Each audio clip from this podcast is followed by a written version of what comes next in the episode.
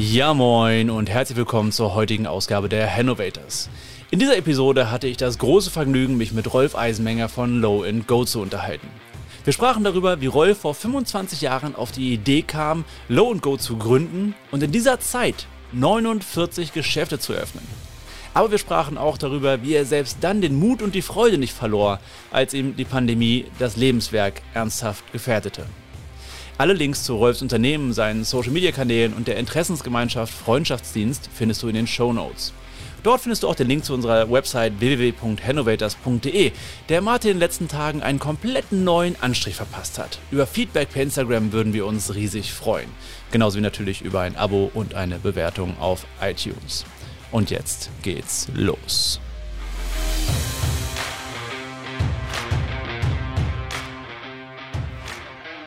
Ja, Rolf, schön, dass wir die Zeit gefunden haben oder dass du dir auch die Zeit genommen hast, hier heute für das Interview mit den Hannovators. Eigentlich wollte ich heute mit dir, das hatte ich auch angekündigt, über Influencer-Marketing, über Kooperation, über Social Media sprechen. Und dann kam gestern der Beitrag von ZDF Zoom. Und mhm. ähm, ich folge dir auf Social Media schon lange und ähm, finde das auch echt geil, was du da machst. Und hatte ja schon so einen groben Eindruck, wie es aussieht. Aber da, auch wenn der Beitrag ja schon ein bisschen älter ist, da können wir gleich auch nochmal drüber sprechen, ähm, ist es mir eiskalt den Rücken runtergelaufen, weil es einfach ähm, wirklich nochmal darstellt, wie es wirklich im Einzelhandel auch aussieht. Wir haben ja meistens mit, ähm, ich sag mal, Solo-Selbstständigen zu tun bei uns im Podcast, viele im Bereich Digitalisierung, wo es auch nicht rosig läuft, aber das ist ja kein Vergleich zum Einzelhandel. Und ich habe in diesem Beitrag, den ich da gesehen habe, das Gefühl gewonnen, das hat mir so dieses Schaudern auf den Rücken getrieben, dass da wirklich ein Lebenswerk wackelt. Und von daher würde ich gerne da mit dir heute drüber sprechen. So Low and Go als Lebenswerk des Rolf Eisenmenger, was hängt da noch alles mit dran? Und wer ist Rolf Eisenmenger eigentlich? Weil da steckt ja auch ganz viel Persönlichkeit hier im Laden. Erstmal schön, danke Gerrit, ich freue mich auf das Gespräch. Und vor dir sitzt ein 66-jähriger alter Ober, grauhaarig, mit einem kleinen Bauchansatz, so vielleicht ein bisschen mehr. Ansonsten denke ich ein Mann, so wie jeder andere auch. Wenn ich dich jetzt auffordern würde, ähm, Low and Go, was ja mehr als ein Laden ist, das ist ja auch ein Lebensgefühl, in drei Sätzen zu beschreiben, welche Sätze wären das? Menschlich, positiv, hilfsbereit, trotzdem aber ein Wirtschaftsunternehmen. Mhm. Menschlich, positiv, hilfsbereit. Ähm, wie definierst du das für dich so als Unternehmenswert? Also jetzt nicht in Worten, sondern wofür steht Low Go? Wenn du jetzt also Low Go steht eigentlich für Begegnung, für Gespräch, für Netzwerk etc. Dass wir auch Klamotten verkaufen müssen, ist vollkommen klar, weil damit finanzieren wir das Ganze. Mhm. Aber ansonsten sind wir eigentlich mitten im Leben und wir genießen das definitiv, meine Mitarbeiter und ich, dass Leute zu uns kommen, die auch mal nichts kaufen wollen, sondern die nur auf dem Espresso vorbeikommen, ein bisschen zu quatschen, wo dann andere dazu stößt und wir dann netzwerktechnisch sehr, sehr viele Dinge tun und dadurch sind schon Sachen entstanden, die sind teilweise unfassbar. Wir haben Ehen geschlossen in unseren Läden, wir haben Firmen gegründet in unseren Läden, wir haben Partnerschaften wirtschaftlicher Art, die teilweise 20 Jahre bestehen, mitentwickelt oder eben die Leute zueinander zugeführt und das ist etwas, was uns teilweise noch viel wichtiges und ein viel besseres Gefühl gibt, als dass wir jetzt 500 Euro in der Kasse haben. Das kommt mhm. irgendwann sowieso, das soll nicht mhm. arrogant klingen, aber diese Art der Beziehung, der zwischenmenschlichen Beziehung untereinander, das ist für uns alle und auch, da spreche ich nicht nur für mich, sondern auch für meine Mitarbeiter, ja. wie das Wichtige ist. auch das, was uns nachher im Endeffekt glücklich macht, wie man so schön sagt. Das heißt, wir leben nicht nur vom schnöden Mammon, sondern wenn wir gute zwischenmenschliche Beziehungen haben zu den Mitarbeitern, dass Leute wiederkommen, sich auch mal für einen Tipp oder sonst was bedanken oder sowas, das ist uns teilweise mehr wert, als einen dicken Punkt zu machen. Mhm. Und das zeigt sich ja auch nach, nach außen. Also das weiß ich nicht. Wir bemühen uns, das, was wir innen drin machen, nach außen zu bringen. Ob uns das gelingt oder nicht, das muss jeder für sich selbst entscheiden. Wenn du sagst, das gelingt ja. uns, nehme ich das Kompliment gerne an. es wird auch Leute geben, die sagen, was macht denn der für einen Scheiß? Selbstverständlich. Ja, aber ich finde, das sieht man auch zum Beispiel in den sozialen Netzwerken bei euch ganz gut. Oder bei dir auch auf deinem Privaten, dass dir dieses Gemeinsame sehr, sehr wichtig ist. Und ähm, da kommen wir auch schon so ein bisschen in diesen Bereich äh, der Krise. Es war ja relativ früh schon, direkt nach dem ersten Lockdown ähm, dass du mit dem äh, Schild Support Your Local durch Hannover gezogen bist, äh, zusammen mit Oliver, glaube ich, als Fotograf. Mhm, ja.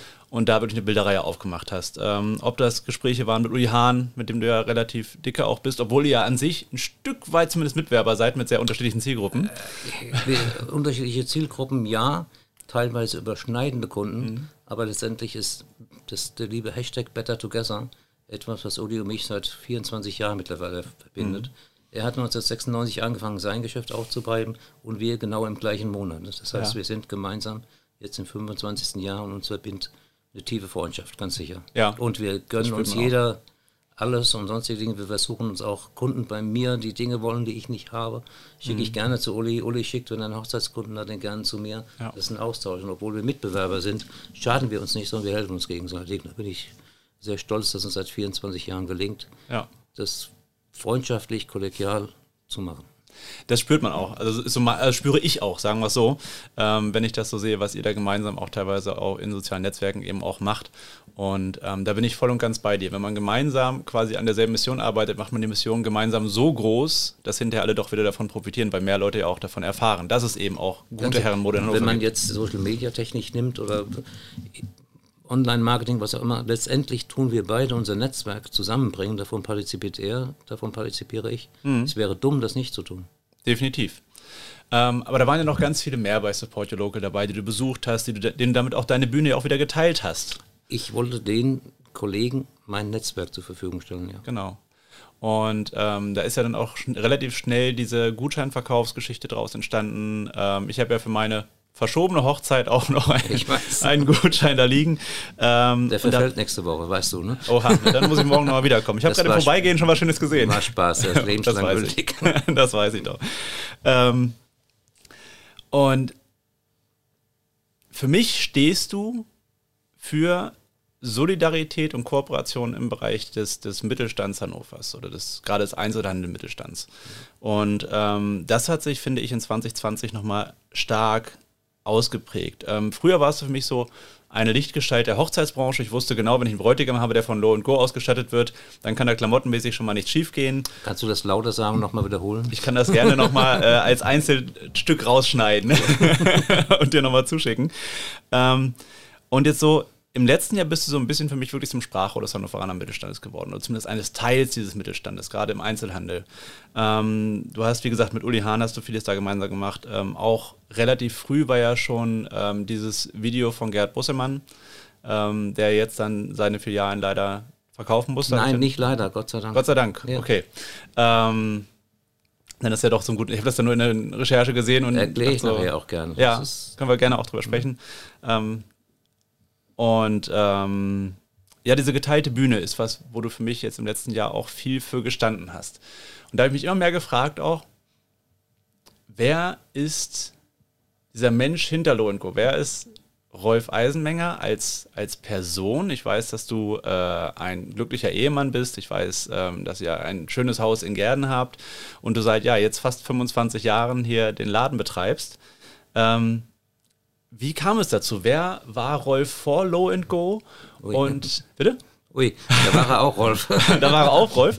Aber wie kam man im Alter von, jetzt muss ich rechnen, 25, 66, äh, 37 Jahren auf die Idee, dieses Bekleidungsgeschäft zu eröffnen? Hm.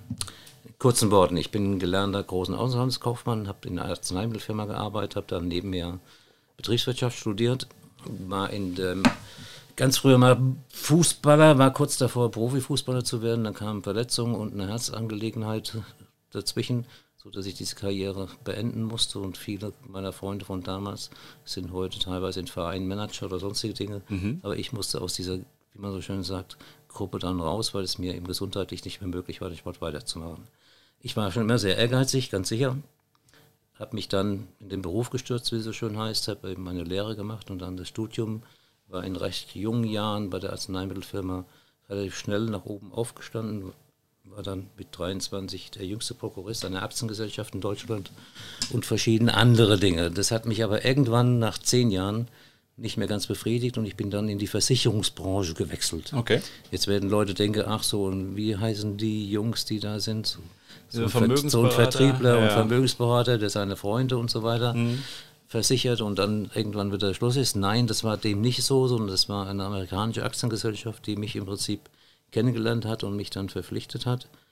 Und ich hatte die Aufgabe, die Gesellschaft war in Deutschland noch ganz jung, waren erst knapp 30 Leute und ich hatte die Aufgabe, dann Deutschland aufzubauen. Ich war dann eine Zeit lang in Amerika, mhm. dort ausgebildet worden und habe dann nach Deutschland die ganzen Dinge, die in Amerika Standards sind, wir wissen, dass amerikanische Firmen dort anders vorgehen, ins Deutsche übersetzt. Das heißt, wir haben dann Verkaufsgespräche für die Mitarbeiter entwickelt und so weiter. Wir haben mit dieser Gesellschaft nur tagsüber gearbeitet, von morgens 9 bis abends 18 Uhr ist unser Außendienstmitarbeiter, wie es so schön heißt, mhm. im Prinzip bei 30 Geschäften gewesen, das heißt von Tür zu Tür gegangen und hat dort Versicherungen angeboten, Spezialversicherungen für Selbstständige. Mhm. Ich war natürlich erst die ersten zwei, drei Jahre auch mit im Außendienst und habe alles, wie man so schön sagt, von der Front her angeführt. Mir ist es gelungen, das kann man nachlesen, ich hoffe, das versteht man jetzt nicht falsch, von 48.000 Verkäufern weltweit der Beste zu sein was die Gesellschaft dann weiterhin Aufmerksamkeit gemacht hat. Dann hat man mir Management-Tätigkeiten angetragen, die ich dann mhm. ausgeführt habe von dem sogenannten Bezirksdirektor über Landesdirektor, zum Schluss Regionaldirektor und ganz zum Schluss war ich zuständig für den gesamten nordeuropäischen Bereich, den entsprechend aufzubauen. Ich habe dort eine gute Karriere gemacht, mhm. habe auch verdammt viel Geld verdient und habe dann allerdings nach zwölf Jahren, wo ich das Ganze gesehen habe, zwischendurch eine Ehe verloren, weil ich war 270 Tage im Jahr im Hotel unterwegs. Also ich wusste morgens schwierig. nicht, bin ich jetzt heute in Oslo, bin ich in Antwerpen oder bin ich mhm. irgendwo in Holland oder bin ich in Deutschland und es war stressig und das hat mich eine Ehe gekostet. Gleichzeitig habe, habe ich in der Zeit auch die Frau meines Lebens, wie man so schon sagt, kennengelernt. Das heißt, ich war 1986 in Hannover mhm. am Flughafen. Ich hatte damals noch nicht hier gelebt und habe dort meine heutige Ehefrau, Frau Warnecke, eingestellt die ersten fünf Jahre, wie man so schön sagt, war zwischen uns gar nichts außer geschäftlichen Dingen. Sie war meine Mitarbeiterin, Aha. sie ist dann auch entsprechend aufgestiegen und dann irgendwann hat es geknallt. Tausendmal berührt, ist nichts passiert und dann passiert es einmal. Das war sogar die Zeit, wo der Song rauskam ungefähr, ne? Nun gut, das hat dann dazu geführt, darum, dass ich leider Gottes noch verheiratet war mit jemand anderem und es dort dann von dieser Dame die meine besten Wünsche begleiten, sie eben Probleme gab. Schwierigkeit war, dass es in der amerikanischen Gesellschaft nicht gerne gesehen wurde, dass eben dort zwei Manager zusammen liiert sind und dann hat man mhm. irgendwann die Frage gestellt an Frau Warnig und an Frau mich, Geld oder Liebe? Mhm. Und dann haben wir beide uns für die Liebe entschieden. Ja. Haben dann, das war 1993, eigene, zwei eigene GmbHs aufgeführt, mit denen wir heute noch arbeiten waren dort zunächst tätig im Bereich Versicherung. Wir hatten also dann eine eigene Agentur und so weiter mhm. aufgemacht. Gleichzeitig aber war ich als Unternehmensberater unterwegs für Banken, speziell damals noch im ostdeutschen Bereich und habe dort Firmen, okay. wie man so schön sagt, beraten, Firmen saniert und dann zwischendurch kam ich auf die Idee, die heute im Nachhinein sicherlich blöd war, verschiedene Firmen auf Bankenwunsch aufzukaufen, bis ich zum Schluss etwa neun Firmen hatte, oh. die alle in einem Bereich, in einem Segment waren, wo ich eigentlich gar keine Ahnung hatte, nämlich dem ganzen Thema der Heizungsbranche, aber ich hatte dort Partner und ich habe immer nur den Bereich eben der Buchführung, des mhm. Managements, des Controllings und so weiter gemacht und alle anderen Dinge wurden von Spezialisten gemacht, sodass ich auch in dieser Branche dann entsprechend heimisch geworden bin. Mhm. Das Ganze ging dann sehr groß und ist auch sehr groß geworden. Kurze Geschichte, ich habe dann 1996 die ganzen Firmen verkauft, mhm. aber eine sehr große dabei und hatte dann eigentlich das Gefühl, dass ich jetzt sehr viel gearbeitet hatte die letzten Jahre, habe jetzt in Anführungsstrichen, wie man es schön sagt, eigentlich erstmal ausgesorgt und kann mal ein bisschen kürzer treten mhm. und hatte dann eigentlich vor zwei Jahren lang nichts zu tun. Man sagt, dieses Sabbatjahr zu machen. Mhm. Wollte nach Amerika, um mich dort ein bisschen weiter auszubilden. Und bin dann in Hannover, wie man so schon sagt, hängen geblieben. Das heißt, wir kamen dann irgendwann mal auf dem Urlaub in Sylt auf die dumme Idee, in dieser Runde bei einer großen Magnumflasche edlen Rotwein zu sagen, dass wir gerade momentan im Bereich meiner Scheidungsabwicklung hatte ich meiner anderen Frau eine Boutique gebaut, aber dann noch einen Ausweichladen hatten, der mhm. leer stand und dann habe ich gesagt, ich habe in Hannover zurzeit für drei Monate einen Ladenleerstand angemietet und habt ihr nicht irgendwelche, es waren meistens Textiliten, habt ihr nicht irgendwelche Sachen im Lager oder sonst wo, die ihr nicht mehr braucht, zweite Saison und sonstige Dinge, mhm. die wir in Hannover vermarkten könnten. Und da kommt einer auf die Idee und sagt Logo. Tada, da ist der Firmenname. Und aus diesem Logo ist dann Low and Go entstanden. Ja. Das heißt, damals hieß die Firma Low and Go Low Price Easy Fashion. Mhm. Das tut sie heute nicht mehr. Fashion macht sie noch. Die Preise sind ein bisschen angezogen, hat aber andere Gründe. Und wir waren damals, wie man so schon sagt, das erste Outlet in Deutschland. Das weiß man heute fast gar nicht mehr, ja. aber die Mutter der Outlets in Deutschland ist Lo Go, das sind wir. Okay. Indem wir nämlich die ersten waren, die sich gewagt haben, mit so einem Outlet-Konzept mhm. in eine Innenstadt zu gehen. Und wir hatten dann in Hannover eröffnet am 22. Dezember 1996. Ich hatte eigentlich vor, das nur drei Monate zu machen und dann eben dieses Sabbatjahr einzulegen. Aber bereits nach zehn Minuten, Gerrit, habe ich gespürt, das macht ja scheiße Spaß hier. ja, manchmal gibt es so diese Klickmomente, ne? Das ist gelaufen wie die Sucht damals in der Galerie Louise, in der Nähe von unserem jetzigen neuen Laden. Und dann haben wir das erstmal weitergemacht und die ersten Wochen, das war einfach nur großartig. Wir waren dort damals in den Zeitungen, im Fernsehen und Gott weiß was anderes. Wir hatten dort, heute sagt man, ein kostenloses Marketing bekommen und Bekanntheitsgrad erreicht, der wirklich großartig war. Es gab Nebeneffekte, wir wurden von Schönsander verklagt, dass wir deren Vertriebssystem gestört hatten. Das heißt, nach drei Wochen haben wir die erste Klage mit einer Million Summe gehabt. Schön. Wir haben diese Klage gewonnen, wie du siehst, sonst würde ich heute hier nicht mehr sitzen. ja. Und da das in Hannover dann wirklich so gut angefangen hat, kam wieder mein Größenwahnsinn in Anführungsstrichen und wir haben dann in Hamburg eröffnet, in Hamburg mit dem gleichen Erfolg mhm. direkt am Jungfernstieg. Und das war einfach war ein traumhafte Jahr, aber die Zeit ist heute eine andere. Wenn man heute ein Outlet sieht, dann sind es andere Geschäfte wie die, die wir mhm. damals gemacht haben. Wir waren damals, wie gesagt, die ersten mitten in der City. Und wir hatten definitiv wirkliche Markenware, Jill Sander, Versace, Dolce Gabbana und weiß der Teufel was alles, die mhm. wirklich damals dann zweite Saison gewesen sind oder teilweise Überproduktionen, die zwischen 30 bis 70 Prozent dem Kunden günstiger verkauft wurden, als man das normalerweise machen kann. Das hat den Firmen nicht geschmeckt, das hat teilweise auch Mitbewerbern logischerweise nicht geschmeckt und mhm. es gab dort bis hin zu Morddrohungen und so weiter alles Mögliche. Und die Zeit war schön. 2003 war dann der Punkt, nach etwa sieben Jahren, wo dieses ganze Outlet so geworden ist, dass alle möglichen anderen Outlets entstanden sind und das Wort Outlet dann mehr so als nicht Glitsche, das will ich nicht sagen, aber als so ein Second-Hand-Ding oder sowas war, wo wir dann gesagt haben, wir verlassen dieses Segment jetzt und wir gehen jetzt in den normalen Fachhandel mhm. und haben dann 19, nee, 2003 war es eben von dem Outlet sind wir umgezogen in die Rathenaustraße und sind dann direkt der Fachhändler geworden damals mhm. für Damen- und Herrenbekleidung.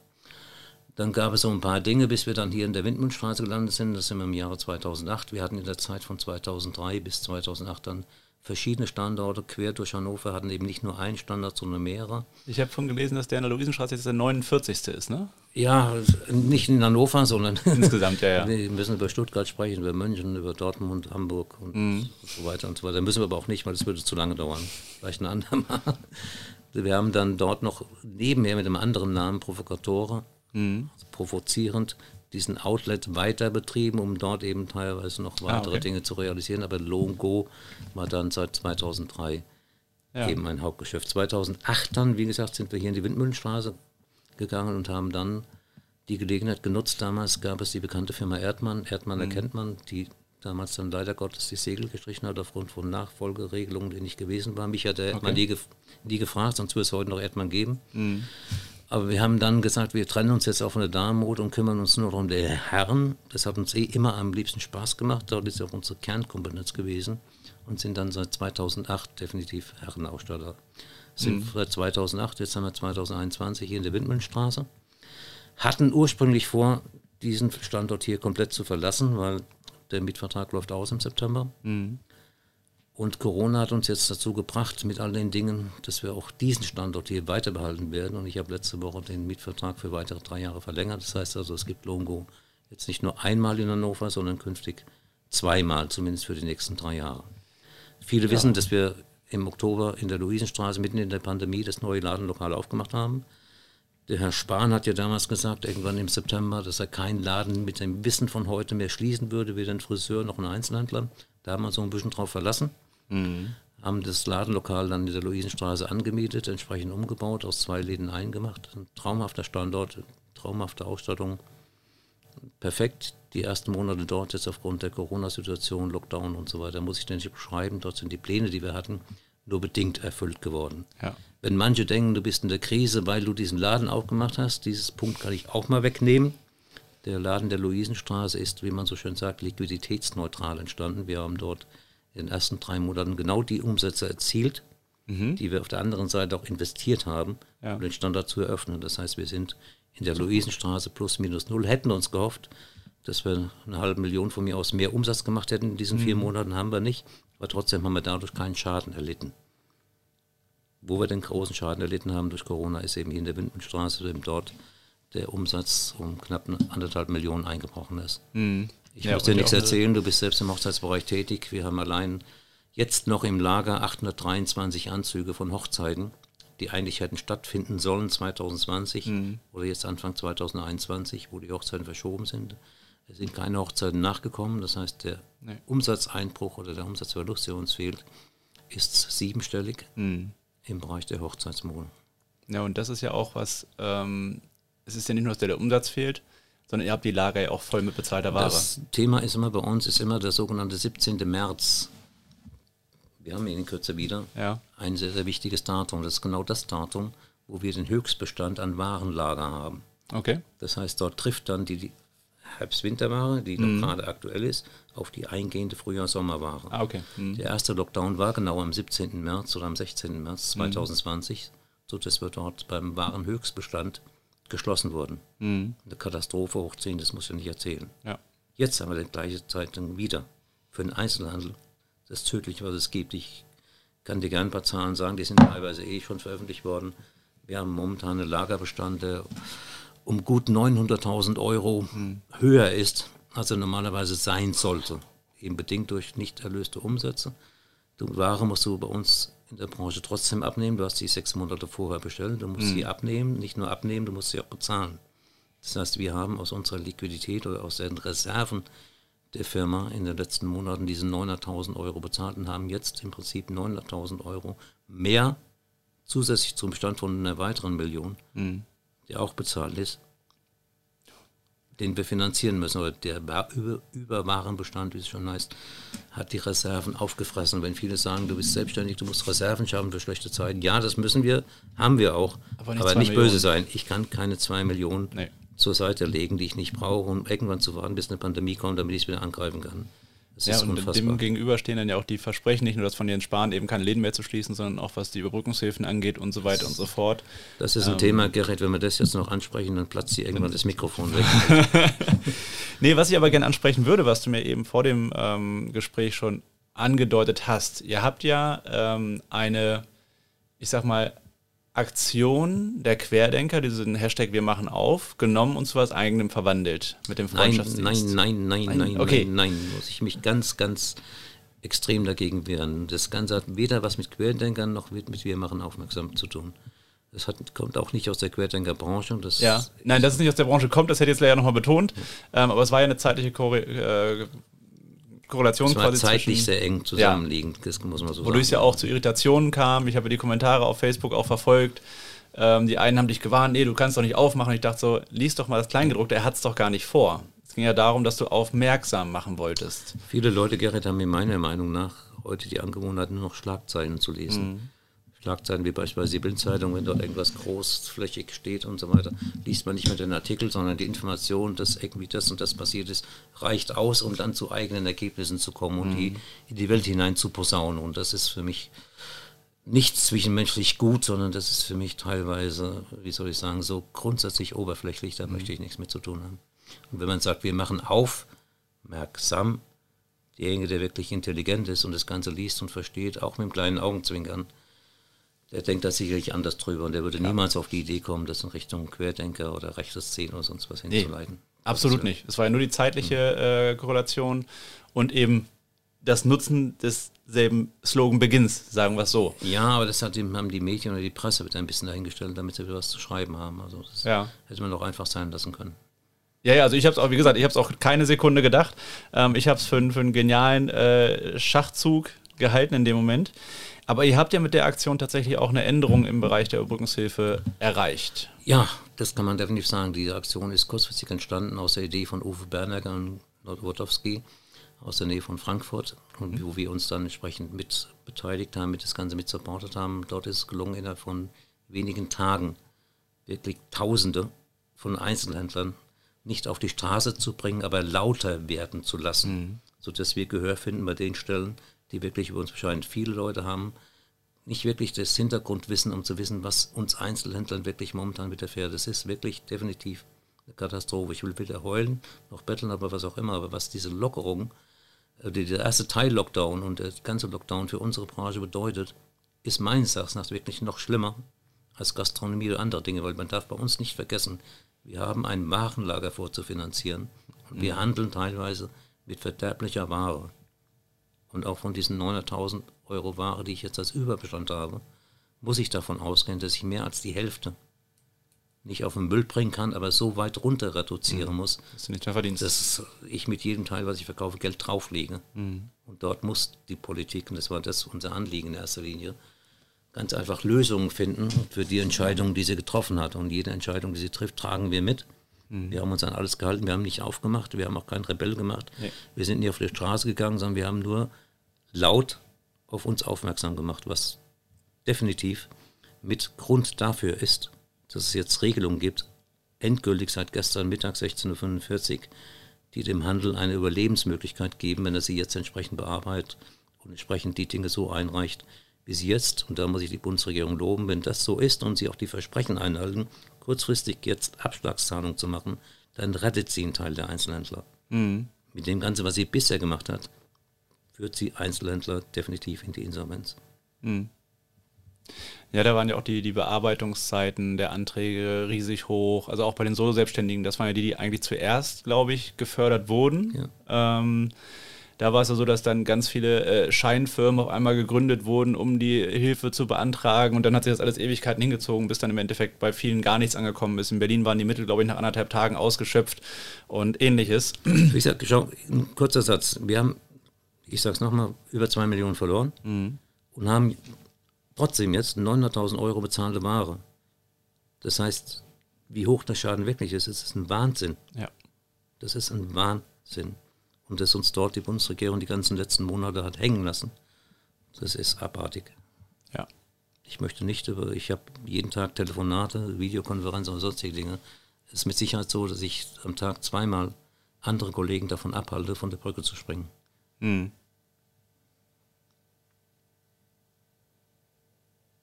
Das ist eine Aufgabe, die möchte man nicht haben. Nein, die muss man annehmen. Wir scheinen auch dort irgendwie Gesprächspartner zu sein und mhm. können dort wirklich teilweise nicht nur moralische Hilfe, sondern teilweise auch Netzwerkhilfe leisten. Mhm. Ja, da ist wieder das Thema Netzwerk. Jemand, der, ähm, mit dem du ja auch gemeinsam sehr früh, ich sag mal, auf die Online-Bühne gegangen bist zu Beginn des ersten Lockdowns, ähm, war ja Gerhard Bosselmann, ich glaube auch ein privater Freund von dir. Herr Dr. Gerhard Bosselmann ist, wie man so schön sagt, ich habe wenige gute Freunde. Mhm. Ich habe viele Freunde, aber die ganz, ganz engen Freunde ist er einer von dreien. Ja. Mhm. Der ja ähm, mit einem sehr berührenden Video auch im März da schon auf sich aufmerksam gemacht hat und auf ja. die Situation. Nicht auf sich, auf die Situation. Auf die, genau, auf sich und die, also auf die Situation seines Unternehmens. Dass er so. dort in den Vordergrund gekommen ist, das, das wollte war, er nicht. Nee, das ist ja auch, das war auch gar nicht beabsichtigt. Das ist ja auch so, wie es dann interpretiert wurde, mhm. war es wirklich sehr, sehr schade. Ähm, und da kann ich auch sagen, ich habe ihn dreimal, glaube ich, jetzt erlebt als Person. Ähm, und das Bild, was da von ihm gezeichnet wurde, war ein absolut falsches. Ganz sicher so. war das falsch. Ähm, er hat ja jetzt eine schwere Entscheidung auch getroffen. Ähm, wollte ich an sich jetzt heute nicht so drüber reden, aber da du es von angeboten hattest, ähm, dass er die Filialen ja an die Heidebäckerei, glaube ich, verkauft hat. Ne? Also ich habe nicht angeboten, darüber zu sprechen, weil letztendlich geht mich das nichts an. Aber ja. ich kann dir nur so viel sagen, dass diese Entscheidung nicht leider getroffen ist, sondern diese Entscheidung ist geplant worden, schon weit vor Corona. Ah, okay. So was macht man nicht. Und das hat auch mit Corona überhaupt nichts zu tun, mhm. sondern es ist ganz einfach auch wie damals bei Erdmann eine Nachfolgeregelung. Ah ja, okay. Ja, dann Und ist ja. Die Kinder von Herrn Dr. Bosselmann sind in anderen Berufen, bis auf seine Tochter Caro. Seine Tochter Caro hat sich entschieden, den Weg der Gastronomie zu gehen. Mhm. Die haben Konzept Bobo, was richtig ist, aber sie möchte keine Brötchen backen. Mhm. Was ja auch legitim ist. Der liebe Dr. Gerhard Bosselmann ist 65 Jahre alt, hat ein sehr erfolgreiches Leben hinter ja. sich und macht sich ganz einfach Gedanken darüber, wie es weitergeht, weil er wird mit Sicherheit nicht mit 76 auch noch in der Werkstube stehen wollen. Deswegen hat er dort mit Kontakten, die schon, wie gesagt, zurückliegen an der Zeit von vor Corona, mhm. ist es ihm jetzt gelungen, das Unternehmen mit eben der, der Großbäckerei zu verschmelzen. Das sichert die Arbeitsplätze. Und die Filialen. Das sichert die Filialen, das sichert die Vermieter, all die anderen ja. Dinge. Und so wie man es in der Zeitung gelesen hat, wird der, Dok der Bosselmann als Berater der Firma drei Tage die Woche weiter zur Verfügung stehen. Mhm. Es wird dort ein wunderschöner, wunderbarer, erfolgreicher Übergang werden. Ich kann Ihnen zu der Entscheidung nur beglückwünschen. Ich war teilweise dort ein bisschen mit als ein Freund beratend oder mit einem Ping-Pong-Austausch mit dabei. Und die Entscheidung ist gut für Dr. Bosselmann, gut für die Bäckerei, gut für die Mitarbeiter und gut für die Zukunft beider Unternehmen. Und dass du da so ähm, beratend ja auch mit drin warst. Das zeigt ja auch wieder, ähm, wie wichtig Kooperationen im Unternehmer sein sind. Also nochmal, Dr. Bossmann hat andere Berater und so weiter. Ich war als Freund genau. und habe ab und zu mit dem Gedankenaustausch gemacht. Und habe sicherlich auch mal davon abgehalten, Blödsinn zu machen oder auch mal dazu motiviert, Gas zu geben. Dafür sind Freunde ja auch da. Genau so. Würdest du denken, dass ähm, das Unternehmen Low and Go, beziehungsweise auch diese gesamte Unternehmensgeschichte, die du erlebt hast, ähm, ohne deine Kooperationsfähigkeit, das ist ja auch ein Talent. Netz, Netzwerken zu können, ist ja auch ein Talent und auch die Offenheit dazu haben, ähm, Hilfen oder Unterstützung anzunehmen. Denkst du, dass ohne dieses Talent, ohne diese Fähigkeit und auch dieses, dieses Gedankengut, dieses Mindset, wie man ja so auf Neudeutsch sagt, ähm, das Ganze so groß und so präsent gew oder geworden wäre als dein Lebenswerk, wie es jetzt ist? Nein, das geht ja gar nicht. Weil es ist immer eine Verschmelzung. Wir sind wir. Und wenn da ein Teil von fehlt, sind wir jemand anderes. Also Longo ist so, wie Longo ist. Und da, wo Longo draufsteht, ist auch Longo drin. Da sind meine Mitarbeiter drin, da bin ich drin und wir sind so, wie wir sind. Wären mhm. wir andere, würde da nicht Longo drin stehen. ja, das ist definitiv, das ist definitiv richtig. Ähm, also sprich, es wäre einfach ein anderes Unternehmen. Es wäre dann ein anderes Unternehmen. Es wäre ein Bekleidungsgeschäft X oder was auch immer, die sicherlich auch seine Stärken haben könnte. Aber ich sage das immer einfach so frech, Longo, so wie es jetzt steht, nach den 24 Jahren, ist ziemlich einmalig. Ob das muss nun nicht jeder so sehen, aber es ist mhm. einmalig. Ich sage damit nicht, es sind die Besten, sind gut und sonst was. Ich sage nur, es ist einmalig. So gibt es das nicht ein zweites Mal. Longo gibt es eben einmal, jetzt in Hannover zweimal. Ja, und du hast ja auch schon in einem anderen äh, Interview, ich glaube mit Nerissa war das, äh, ja auch gesagt, eine Nummer 50 wird es nicht geben. Ja, das ist jetzt verkehrt. Jetzt müssen wir sehen, dass wir dieses Ladenlokal hier in der Windmühlstraße den Mietvertrag verlängert haben. Wir werden jetzt die nächsten drei Monate, denke ich, mhm. wenn wir wieder aufmachen, die ersten drei Monate, Corona-Überbestände hier vermarkten zu Preisen, die man noch nie gesehen hat, etc. Mhm. Aber dann spätestens zum Jahre 2022 wird das hier dann der 50. Laden, weil dann werden Dinge umgebaut okay. und es wird ein neues Konzept entstehen, das komplett schon geschrieben ist und es wird dann in Hannover, wie gesagt, diese zwei Logos geben 2022, aber sehr scharf geschnitten die einen machen das und die anderen machen das. Mhm. Also sprich der 50. Laden, aber nicht die 50. Adresse. Exakt. Ja. Ich finde es stark, dass du ähm, damit ja nicht nur dir selbst, sondern auch all deinen Mitarbeiterinnen, Mitarbeitern, Kooperationspartnern, Lieferanten und so weiter und so fort, trotz dieser Krise einfach so eine, so eine Stärke und so eine Perspektive auch gibst und da ja auch für kämpfst wie ein Löwe. Und ähm, ich finde, das ist auch was, was, ein, was einen guten Unternehmer ausmacht. Ähm, ich durfte in diesem Gespräch eine ganze Menge über dich noch lernen. Ich finde es immer spannend, auch mal hinter die Kulisse zu schauen, zu schauen, okay, wo kommen denn diese Personen her, die so präsent sind auch und ähm, was treibt sie auch ein Stück weit an. Ähm, von daher, ja, du kämpfst weiter für dein Lebenswerk, würdest du aber. Das ist mein Leben. ja. Ja, gut, das hängt dann Und noch. Das ist dran. noch nicht zu Ende. Nee. Udo Jürgens sagt, mit 66 fängt das Leben erst an. Dass das so einen Anfang hat mit 66, hätte er mir vorher sagen sollen. Aber mit 67 dann wird die Welt wieder besser. Ja, davon gehen wir auf jeden Fall aus. Also es ist kein Ende zu, äh, in Sicht von Wolf Eisminger bei Low Go. Ja. Und dann würde ich sagen, freuen wir uns auf die nächsten 25 Jahre. Gerne. Mit 91 Jahren dann auch in beratender Funktion vielleicht. Und nicht mehr in der Ladentheke. Äh, sprechen wir dann drüber, wenn es soweit Aber ist. Genau, das feiern wir dann gemeinsam. Machen wir. Dann würde ich sagen, Rolf, vielen Dank für deine Zeit. Sehr gerne. Ähm, wir verlinken auf jeden Fall alles, was ihr an Social Media und so weiter habt, unten in den Kontakten. Was können Zuhörerinnen und Zuhörer machen, wenn sie jetzt sagen, entweder ähm, Low and Go oder auch diese Aktion des Freundschaftsdienstes? Ähm, würde ich gerne unterstützen. Wo können Sie da mehr Informationen finden? Was kann man tun? Also unter, für den Freundschaftsdienst unter www.freundschaftsdienst.eu Mhm. Dort findet man alle Dinge, die man hat. Man kann aber auch bei uns auf die Facebook-Seite gehen oder auf die Instagram-Seite. Dort findet man alle die Angaben, die man dort bekommt. Mhm. Was man für uns tun kann, ist, man kann weiterhin lieb zueinander sein und kann dann, wenn wir entsprechend wieder aufgemacht haben, uns nicht vergessen, sondern uns ab und zu mal besuchen, auch wenn es mal nur ein Espresso ist. Wenn man zwischendurch irgendetwas tun möchte, kann man, wie es die meisten machen, Gutscheine kaufen. Wir geben dort einen sogenannten Preisvorteil, wenn man diesen Gutschein mhm. heute kauft, von 10 Prozent. Das heißt, wenn du heute einen Gutschein über 100 kaufst, zahlst du nur 90. Damit tust du uns sicherlich unterstützen. Mhm. Und ansonsten tust du uns gut unterstützen, wenn du bei uns sprichst, uns im Gespräch hältst und allen Leuten sagst, dass wir nach wie vor da sind.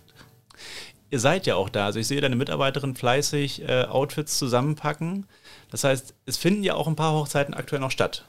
Wenn ich jetzt einen Ja, wobei wir, habe, es finden Hochzeiten statt, aber das, was wir jetzt hier momentan machen, hat weniger mit Hochzeiten zu tun, mhm. sondern es hat mehr was zu tun damit, dass unser Bild nach außen trotzdem frisch bleiben soll dass die Leute nicht denken, dass wir eingerostet sind. Das heißt, wir machen heute, wo die Mitarbeiter siehst, komplett neue Fensterdekorationen ah, okay. in, in, allen Läden. Gleichzeitig müssen wir für die Anträge auf Überbrückungshilfe unseren gesamten Warenbestand in Sommer und Winter trennen. Das ist eigentlich eine Chinesenarbeit. Das heißt, wir müssen ungefähr 18.000 Artikel gucken, ist das Winter, ist das Sommer. Mhm. Dann müssen wir den Artikel entsprechend markieren, müssen ihn dokumentieren müssen dann eine Abschreibung vornehmen und müssen dann ihn so präparieren, dass dann, wenn wir ihn irgendwann mal verkaufen, in den nächsten zwei Jahren, nachweisen können, an wen haben wir das verkauft, wann haben wir das verkauft, zu welchem Preis haben wir das verkauft, weil wir einen Teil der Hilfen, die wir bekommen, dann wieder zurückzahlen müssen. Das heißt, wir schreiben jetzt etwas ab, wenn wir dann mehr erlösen wie das, was noch wert ist, müssen wir den überschüssigen Betrag den lieben Peter Aldermeier zurücküberweisen. Das ist doch eine Sisyphos-Arbeit. Das ist eine Arbeit für Chinesen, wie gesagt, ja. Oh Mann, ja. Dann bleibt mir, zu danken, äh, zu, dann bleibt mir nur zu sagen, äh, danke für deine Zeit, danke, ja. dass ich hier sein durfte und ähm, ich wünsche euch weiter viel Erfolg und sobald es wieder aufgeht, dann komme ich euch auch mal wieder in der Luisenstraße besuchen. Lieben Dank, alles Gute für dich und alles Gute für die Zuhörer. Ja, danke schön. Bleibt gesund. danke, ciao. Vielen Dank, Rolf, für die Gastfreundschaft und dieses spannende Interview. Aber auch danke dir. Ja, dir vor dem Handy, dass du dir unseren Podcast bis zum Ende angehört hast. Wenn dir diese Folge gefallen hat, dann mach doch jetzt schnell einen Screenshot und post ihn als Empfehlung in deine Story. Verlinke uns und wir versprechen dir, dass wir deine Story reposten werden. Und unser ewiger Dank ist dir auf jeden Fall sicher. Und schau doch am besten mal in unsere anderen Episoden rein. Dort findest du weitere spannende Interviews mit Grafikdesignerinnen, Startup-Gründern, Copterpiloten und vielen weiteren spannenden Persönlichkeiten aus unserer schönen Hauptstadt. Bis zur nächsten Folge, deine Hannovators.